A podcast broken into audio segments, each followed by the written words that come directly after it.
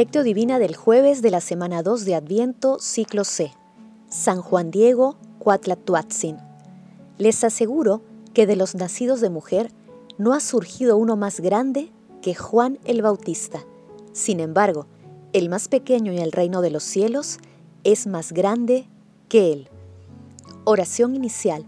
Santo Espíritu de Dios, amor del Padre y del Hijo, ilumínanos con tus dones para que podamos comprender los tesoros de la sabiduría que Jesús nos quiere revelar en este día. Otróanos la gracia para meditar los misterios de la palabra y revélanos sus más íntimos secretos. Madre Santísima, intercede ante la Santísima Trinidad por nuestra petición. Ave María Purísima, sin pecado concebida. Paso 1. Lectura. Lectura del Santo Evangelio según San Mateo capítulo 11, versículos del 11 al 15. En aquel tiempo dijo Jesús a la gente, Les aseguro que de los nacidos de mujer no ha surgido uno más grande que Juan el Bautista. Sin embargo, el más pequeño en el reino de los cielos es más grande que él. Desde que apareció Juan el Bautista hasta ahora, el reino de los cielos sufre violencia y la gente violenta pretende apoderarse de él, pues todos los profetas y la ley anunciaron esto, hasta que vino Juan, y es que, lo acepten o no, él es Elías, el que tenía que venir. El que tenga oídos, que oiga.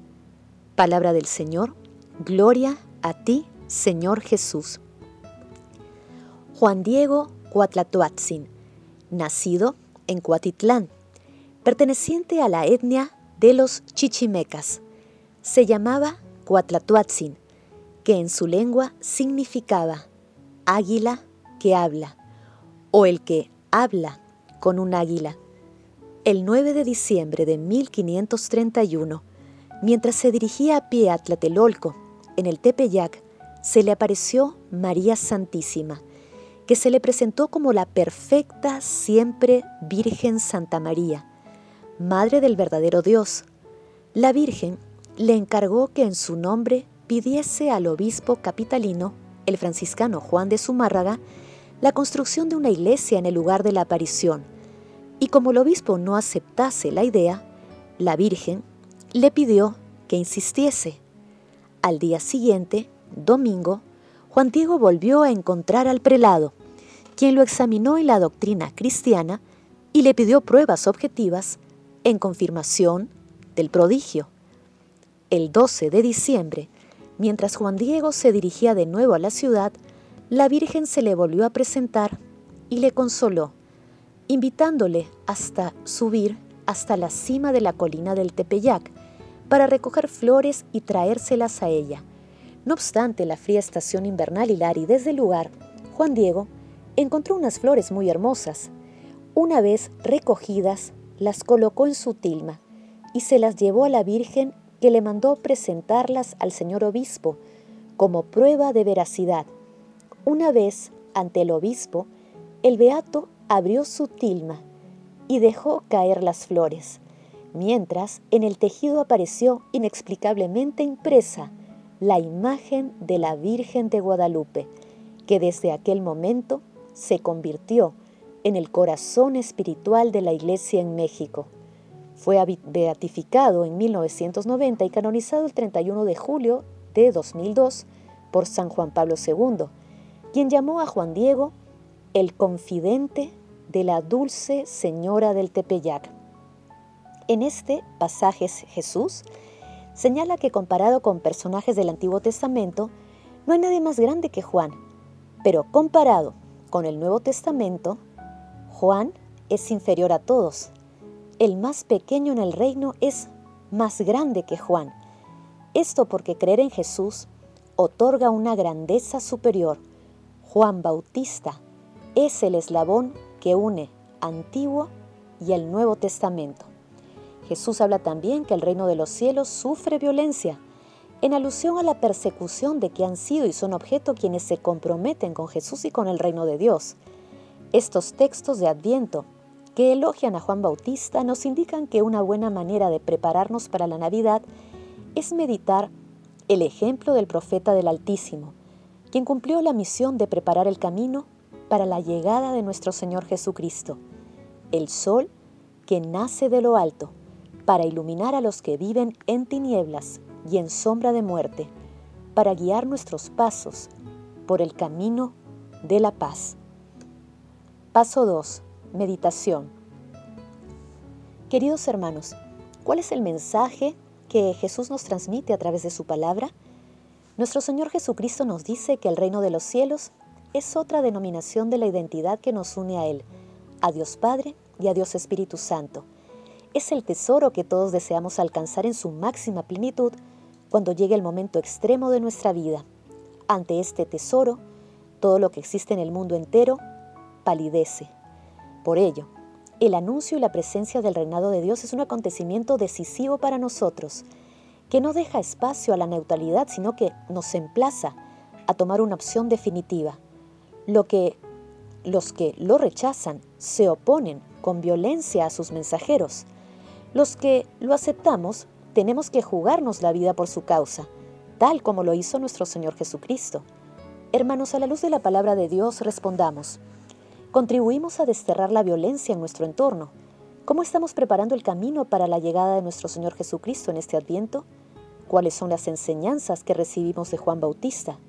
Que las respuestas a estas preguntas nos ayuden a ser instrumentos de la paz del Señor, contribuyendo activamente a un mundo sin violencia y esperando con gozo a nuestro Señor Jesucristo. Jesús, María y José nos aman. Paso 3. Oración. Padre Eterno, que manifestaste el amor de la Santísima Virgen María hacia tu pueblo por medio de San Juan Diego, concédenos por su intercesión que, dóciles a las recomendaciones de nuestra Madre de Guadalupe, podamos cumplir siempre tu voluntad. Amado Jesús, enséñanos el camino de la humildad que tú has recorrido para llegar a nosotros. Otórganos la fe para reconocer los signos de tu presencia en toda circunstancia, en las alegrías y en las pruebas. Santísima Trinidad, acógenos entre los más pequeños de tu reino y otórganos la gracia de responder al mal con el bien, evitando todo tipo de violencia. Amado Jesús, justo juez, acudimos a ti para implorar tu misericordia por todas las almas del purgatorio, especialmente por aquellas más necesitadas de tu perdón. Madre Santísima, Madre de la Divina Gracia, Madre Inmaculada, intercede ante la Santísima Trinidad por nuestras peticiones. Amén.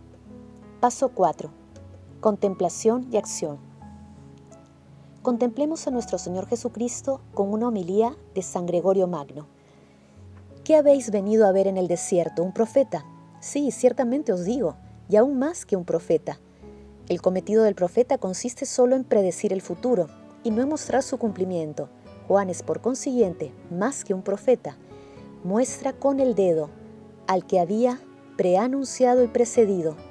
Se dice que no es una caña agitada por el viento, que no lleva ropa lujosa, se atestigua que el nombre de profeta es poco para caracterizarle. Escuchemos qué título se puede decretar que sea digno de él. Este es de quien está escrito, yo envío a mi mensajero delante de ti. La palabra griega ángel corresponde a la palabra mensajero. El término ángel le va bien a quien ha sido enviado para anunciar la venida del juez supremo, puesto que contiene en sí mismo la dignidad de la función indicada. Se trata de un gran nombre, pero la vida de Juan lo mereció en verdad también vosotros podéis merecer este nombre sublime. En efecto, si cada uno de vosotros en la medida de sus posibilidades aleja al prójimo del mal, le reconduce al bien, recuerda al que se ha descarriado el reino y la pena que le esperan en la eternidad, es un ángel, evidentemente, por ser un mensajero de los santos y de las santas palabras de Jesús, aquel que ha advertido ya en su corazón la llamada del amor divino que saque de él una palabra de aliento para el prójimo. Es posible que no tengáis pan para dar a un mendigo, pero el que tiene lengua puede dar algo mejor que el pan.